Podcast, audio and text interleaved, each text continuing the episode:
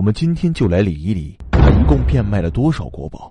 变卖的国宝都有哪些珍贵文物？以及他受到了哪些惩罚？溥仪是醇亲王的长子，光绪三十四年十月，慈禧太后和光绪同时生了重病。由于光绪帝一生没有子嗣，慈禧太后于十月颁发了最后一道遗旨，立溥仪为帝。他的父母不能陪在身边，刚入宫的溥仪就被吓坏了。他的回忆是：我面前有一个阴森森的帷帐，后面有一个丑得要命的瘦脸，这就是慈禧。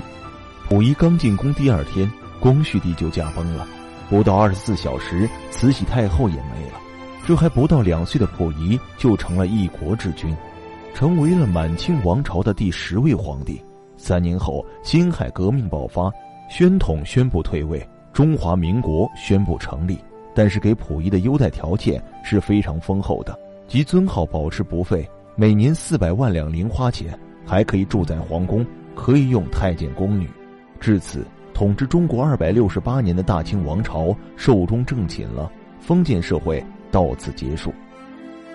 但是对于年幼的溥仪来说，故事才刚刚开始。虽然皇宫外面战火纷飞，但是墙内却还是一如既往。直到最后与婉容皇后洞房时，也力不从心。说到婉容，就不得不说说溥仪的五位老婆。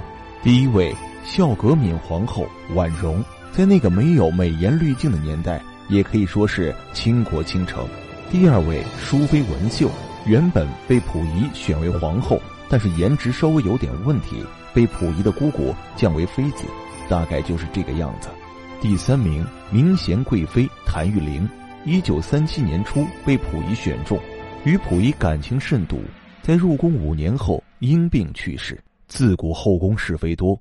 第四位福贵人李玉琴，年仅十五岁的李玉琴被选入伪满洲国的皇宫中，并并被伪满洲国皇帝溥仪封为福贵人。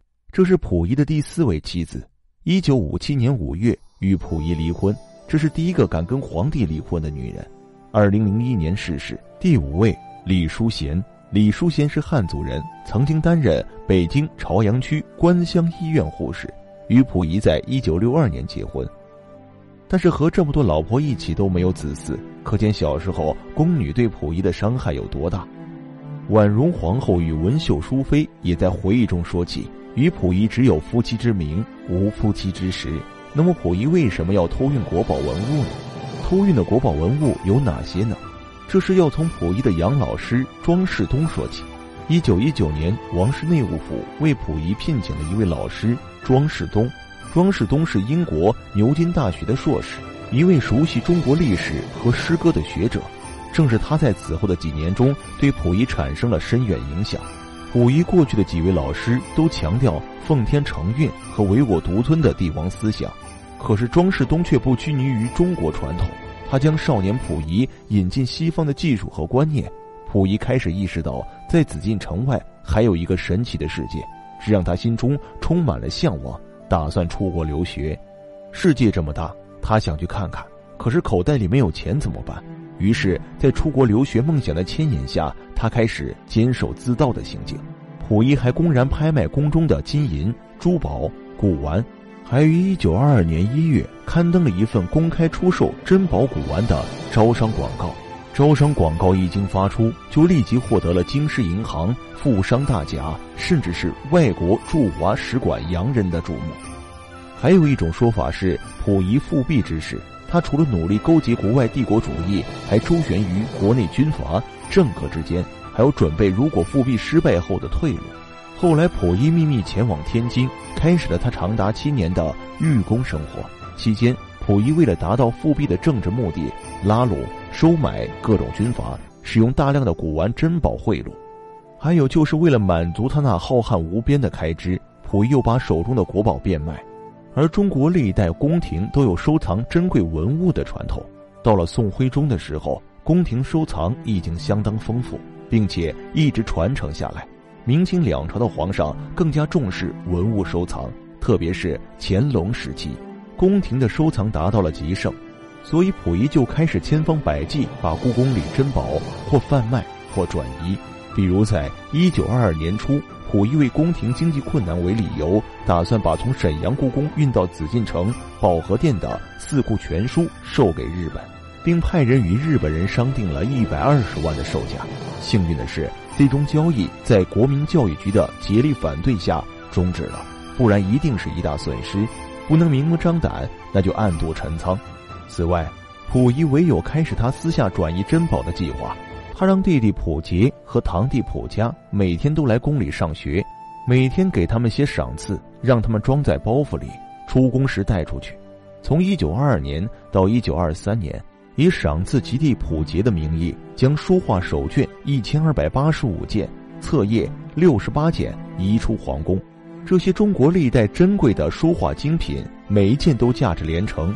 其中有宋版的《抱朴子内篇》，宋版李涛刻续《资治通鉴长编》等书，都是传世稀有之物。为了存放宝物，溥仪还派人在天津英租界内秘密买了一栋楼房。此外，我们非常熟悉的《清明上河图》，当年也是被溥仪偷偷挪出了故宫。故宫到底流失了多少文物？这个数字几乎无法统计，单从败家的末代皇帝溥仪手中流失的文物就数不胜数。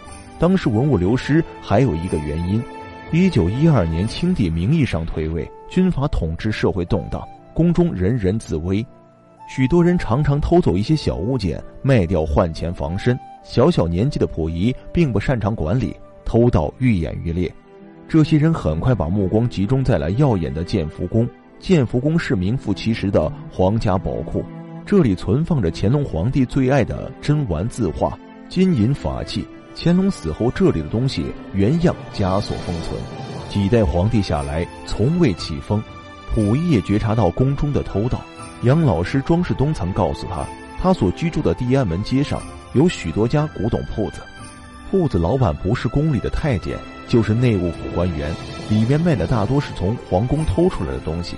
在亲信的怂恿下，溥仪决定清点建福宫珍宝。清点工作刚刚开始，就被突如其来的一场大火打断。通天火灾究竟烧掉了多少东西，至今是一个谜。内务府只稀里糊涂的汇报说，金佛两千六百六十五尊，字画一千一百五十七件，古玩四百三十五件，古书几万册。火灾原因就更难查明，官方说法是油灯起火，更多清史研究者认为是宫中人为了掩饰自己的偷盗，人为放火。一个月后清理火场，竟从灰烬中捡出了一万七千多两黄金。此后，溥仪驱赶了宫中大部分太监。一九二四年十一月，溥仪被冯玉祥驱逐出宫，随从带走大量所谓私人财产，其中包括精心挑选的众多文物。溥仪出宫后躲进日本公使馆。一九二五年二月，溥仪秘密前往天津，在天津日租界内设立行宫，仅藏在日租界张园内的故宫文物和珠宝即达七十多箱。溥仪居住天津期间，市面上常有宫里的玩意出现，搅动当地文物圈。一九三一年十一月，溥仪在日本人的策划下，秘密逃往东北，出任伪满洲国皇帝。出逃时，除随身带走一大批文物外，上流天津的一些文物下落不明。一九四五年八月，日本战败投降，当时伪满洲都城新京一片混乱，许多人转移各种物资，准备最后逃亡。溥仪最重要的准备就是指使随从将原故宫文物和后来搜刮来的大批珍贵珠宝装上汽车，其中有价值连城的顶珠冠、镶金猫眼石坠、清代龙袍等。